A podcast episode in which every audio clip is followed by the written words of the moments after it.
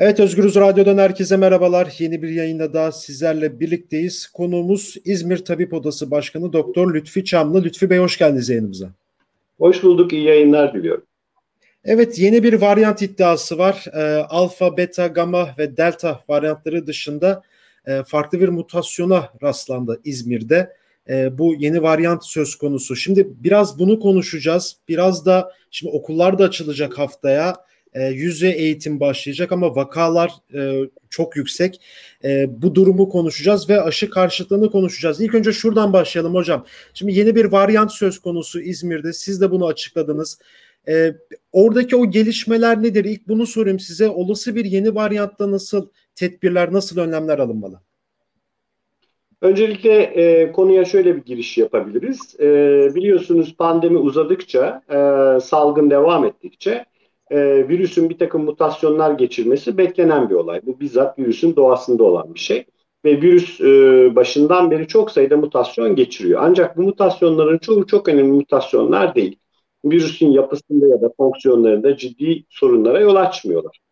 E, ama bazıları virüsün yapısında ya da fonksiyonlarında ciddi değişikliklere yol açıp yeni varyantlara e, sebep olabiliyorlar. Bu yeni varyantlardan bazıları da kaygı verici varyantlar oluyor. Yani daha hızlı yayılabilen, daha ağır hastalık yapabilen, e, bağışıklıktan kaçabilen varyantlar olabiliyor ki Dünya Sağlık Örgütü bunları alfa, beta, e, delta ve gama'yı e, endişe verici, kaygı verici varyantlar olarak e, sınıflandırdı. Bunlar da bizim ülkemizde var.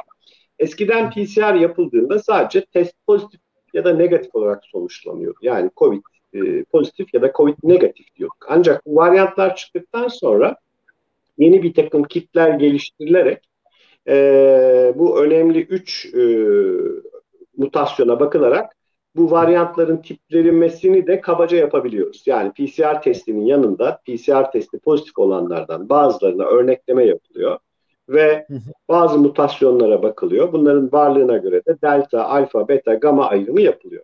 Fakat son dönemde bu e, üç mutasyonun da görülmediği, dolayısıyla delta, alfa, beta, gamma olarak sınıflanamayan e, bir diğerleri denilen grup ortaya çıkmaya başladı. Ve bu diğerleri grubu da e, bir artış gösterdi. Yani yüzde yirmilerden yüzde otuzlara hatta yüzde kırklara kadar da çıktı.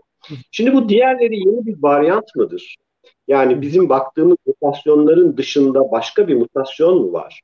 Yoksa bu testin kendi e, yapısından kaynaklanan bir eksiklik ya da işte bir yalancı negatiflik söz konusu mu? Örneğin bunlar belki de delta varyantı ama test evet. bunları bir şekilde saptamıyor da olabilir. Biz yeni bir e, varyant iddiasını dile getirmedik aslında. Şüphesini dile getirdik. Yani evet. böyle bir şeyin araştırılması gerektiği, bu diğerleri denilen belirsiz, tanımlanamayan grubun belirlenmesi ve tanımlanması gerektiğini söyledi. Çünkü bunların sayıları yüzde otuzlar, yüzde kırklar düzeyinde. Belirlenme ya da tanımlanma nasıl olabilir? PCR tarama testi bir tarama testidir. Kesinliği yoktur bu şeyde gruplandırmada. Yani Hı. delta, alfa, beta olarak gruplandırmada.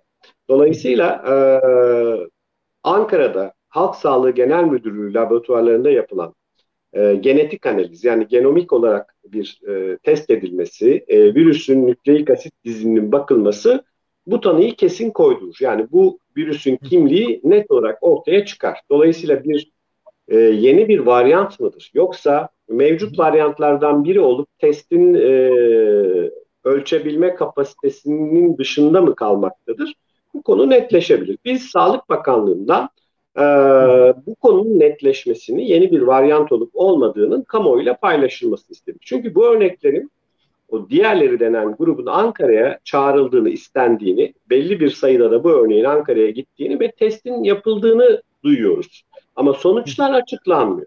O zaman tabii e, endişelerimizin karşılığını e, bu, alamıyoruz. E, biz bu talebimizi bu yönde oluşturduk. Yoksa yeni bir varyant var, İzmir varyantı çıktı, yeni bir mutasyon. Bunları konuşmak için elimizde hiçbir veri yok. Bu yanlış anlamayı bir kere düzeltelim.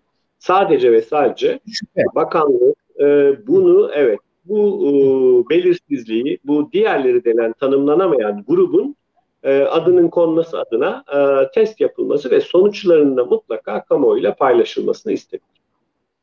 Evet hocam buradan şeye de gelmek istiyorum müsaadeniz olursa. Şimdi okullar da açılacak. E, yüzde eğitim kararı alındı. Ama yani şimdi şöyle bir durum yaşıyoruz Türkiye'de. Vakalarda hafif işte normalleşmeye geçiş süreci genelde yaz ayı oluyor. İşte ikinci yazı geçirdik. İlk açılan sektör turizm sektörü oluyor. E, kapanma döneminde de ilk kapanan e, yer ise eğitim kurumları oluyor, okullar oluyor. Şimdi yüzde eğitimde başlayacak. Vakalar da çok yüksek. E, nasıl olacak bu iş? Bu yüzde eğitim tamam olması gereken bir şey. Çok e, zamanda kaybı da yaşandı bu iki yılda eğitim alanında özellikle. Ama e, biraz kaygı verici bir durum da söz konusu. Yanılıyorsam lütfen düzeltin. Nasıl değerlendiriyorsunuz bunu? Okulların açılmasını. Şimdi e, sizin de belirttiğiniz gibi evet bu pandemi süresince e, eğitime çok ara verdik. Yani Türkiye okullarını en uzun süreyle kapatan ikinci ülke. Ve eğitimin bu kadar aksaması gerçekten e, rahatsız edici bir durum. Çocuklarımız okula gidemediler. Gerek sosyal, gerek e, fiziksel, gerek e, ruhsal gelişimlerinde ciddi sorunlar ortaya da çıktı. Burada tabii şunu gördük. Yani pandemi başladığı zaman ilk kapatılan okullar oldu ve en son açılan e, okullar oluyor. Bakın e, bu pandemi vakalarının en yoğunlaştığı dönemde bile AVM'leri kapatmadılar. Ya da pandemi evet. biraz kontrol altına alındığında okullar açılmamasına karşın kafeler, restoranlar açıldı, düğünler, taziyeler aynen devam etti. Dolayısıyla bir kere burada bizim eleştirmemiz gereken temel nokta pandemi yönetiminin eğitimlerin devam etmesi yönündeki iradesi. Yani böyle bir iradenin olması lazım. Yani bu yönde çaba sarf edilmesi lazım. Doğrudur e, şu dönemde belki sonbaharda dördüncü bir pike doğru gitme e, de söz konusu bazı bilim insanları bunlardan da bahsediyorlar. Şimdi baktığımız zaman eğitimin devam edebilmesi için tabii ki bazı şartların yerine getirilmesi gerekiyor. Bunlardan birincisi başta eğitimde çalışanlar yani öğretmenler, yardımcı eğitim personeli, hatta kantin e, ve e, yemekhane çalışanlarından servis şoförlerine kadar ve tabii ki öğrencilerin e, yaşadığı ortamdaki veliler ve evdeki diğer bireylerin aşılanması gerekiyor. Burada baktığımız zaman öğretmenlerin kabaca yüzde yetmiş oranında aşılandığını görüyoruz ki eğitim senin sonuçlarına göre yaklaşık 250 bin öğretmen daha aşılanmış. Ee, ikincisi okullar eğitime ne ölçüde hazır? Örneğin bu enfeksiyonun hangi koşullarda nasıl yayıldığı konusunda oldukça bilgi sahibiz. Kapalı ortamlarda, iyi havalanmayan mekanlarda yayılım çok daha hızlı oluyor. Özellikle fiziksel mesafeye de dikkat edilemezse e, daha fazla bir yayılım görebilmekteyiz. E, şimdi dersliklerimizin durumu, e, sınıf mevcudiyetleri, e, dersliklerin havalanabilirliği, e, okulların altyapısı, hijyenik koşulları, lavabo, tuvalet gibi durumlar e, bütün bunların çok iyi değerlendirilmesi lazım. Buna yönelik de bir eğitim planlaması yapılması lazım. Gerekirse sınıflar seyreltilerek ikili üçlü eğitime geçilmesi, hatta haftada beş gün değil yedi günlük bir eğitimle bunu bölerek üç gün bir e, bölümüne, dört gün bir bölümüne verebiliriz. Bununla ilgili artacak öğretmen istihdamı için atama bekleyen öğretmenlerimizin hızla atanması sağlanabilir. Keza yemekhaneler, kantinler, e, toplu takım yani daha doğrusu e, öğrenci servisleri pandemiye uygun hale getirilebilir. Örneğin açık havada hızlı bir şekilde yemek yenmesi belki sağlanabilir. Teneffüslerde mutlaka sınıflar e, havalandırılabilir. Öğretmenlerin ya da öğrencilerin e, maske kullanımı konusuna çok dikkat edilebilir. Kalabalığı azaltmak adına okula giriş çıkışlar ya da ders saatleri, teneffüs saatleri farklı saatlere kaydırılabilir. Buna benzer birçok tedbir alınabilir. Keza öğrenciler e, ya da okuldaki eğitimde görev alanlar belli aralarla aşılı olsalar bile de taranabilirler. Olası bir enfeksiyon konusunda gerekli filyasyon çalışmaları sürdürülür. Çocukların ya da öğretmenlerin eğitimde görev alanların herhangi bir enfeksiyonu durumunda Milli Eğitim Bakanlığı ile Sağlık Bakanlığı arasında oluşturulacak bir koordinasyonla erken e, önlem gerekirse okulun izolasyonu ya da karantinaya alınması gibi tedbirler konabilir. Yani bütün okulları kapatmak yerine belli bir bölgede çıkmışsa sadece o bölgedeki okulu belki kapatabiliriz ama e, salgın gerçekten ciddi bir boyuta çıkmışsa tabii ki eğitime arada verilebilir. Yani e, bütün bunların e, bir okulları açık tutmak iradesiyle değerlendirilmesi gerekir salgın ciddi bir boyuta ulaştığında okulların bundan etkilenmemesi gibi bir durum olmaz. Ama deneyimler şunu gösteriyor. Yani okulların açık olması çoğu zaman salgını şiddetlendirmiyor. Ama şiddetli bir salgın varsa tabii ki bunlarda okulların durumunun çok ciddi değerlendirilmesi lazım. Ve bir kapatılma gündeme gelecekse en son kapatılması gereken kurumlardan biri olmalı okul. Şimdi düşünün ki bizler okullarımızı kapattığımız halde AVM'leri açık tuttuk, kafeleri evet. açık tuttuk. E, e, çocuklarımız, gençlerimiz buralarda e, okullarda e, olamayan belki sosyal etkinliklerini e, gerçekleştirdiler. İşte parklara, şeylere, e, eğlence merkezlerine, işte bilgisayar salonlarına gittiler. E, bu çok uygun bir şey değil. Yani okulu kapatıp da AVM'leri açık tutma mantığını e, açıklamak çok e, kolay bir olay değil. Kısacası bu değerlendirilir, izlenir, bu dinamik bir süreç. Yani bir takım e, tabii ki bir okulları açık olma iradesinin bulunması gerekiyor ama duruma şartlara göre yeniden değerlendirmeler yaparak yeni bir takım kararlar da alınabilir. Aslında iyi tedbirlerle sağlam tedbirlerle okulların kapanmasının önüne geçilebilir. Burada bir ek ilave mesela Avrupa'da durum tam tersiydi Türkiye'ye göre. Okullar açıktı mesela. Evet çok evet. en piknik ulaştığı zaman e, iki haftalık bir kapanma oluyordu. Okulları kapatıyorlardı. Online'a geçiliyordu. Vakaları düşürdükleri zaman tekrardan açıyordu. Tabii ki de kafeler. AVM'ler kapalıydı. Bunu da ek ilave yapayım. Hocam şimdi bu noktada aşı durumuna da gelmek istiyorum son olarak. Şimdi birinci doz aşıda %75'i geçtik Türkiye olarak. ikinci dozda da %50'lere geldik. 50'yi de geçmiş olabiliriz. Ee, ama bir yandan da ciddi derecede bir aşı karşıtlığı e, propagandası yapılıyor. İşte bunu daha çok biz e, sosyal medyadan tanıklık ediyoruz. Oradan duyuyoruz, görüyoruz. E, normal hayatın içerisinde de pratik yaşamda da denk geldiğimiz şeyler artık olmaya başladı aşı karşıtlığı. Hocam yani biz bu süreçten nasıl çıkabiliriz? Aşı olmak, aşı karşıtları, aşı karşıtlığının önüne nasıl geçebiliriz? Artık bunu konuşmaya başladık bir yerden sonra. Bununla ilgili de ne söylemek istersiniz? Öncelikle şu açıklanan sayıları bir netleştirelim. Türkiye'de şu anda toplumun sadece yüzde 43'ü e, iki doz aşısını olmuş durumda. Burada bakanlıkta yapılan açıklamalarda şöyle bir algı yanlışlığı oluyor. E, bir tek doz yapılmış aşının bir anlamı yok. Yani tek doz aşılı oranını yüzde 80 ya da yüzde 90 olarak açıklamanın pratik bir karşılığı yok. Çünkü bunun yüzde evet. 30 ya da yüzde 50 olması size bir fayda sağlamıyor. Burada bağışıklığın nasıl olduğunu biliyoruz. İki doz aşı olması gerekiyor. İki doz aşı olan oranı konuştuğumuzda ve bunu sadece 18 yaş üstü nüfusta konuşamayız. Artık 12 yaş üstünü aşılamayı hedefledik. Dolayısıyla evet. tüm toplum nüfusuna göre baktığımızda şu anda Türkiye'nin %42'sinin ya da 43'ünün açılandığını söyleyebiliriz.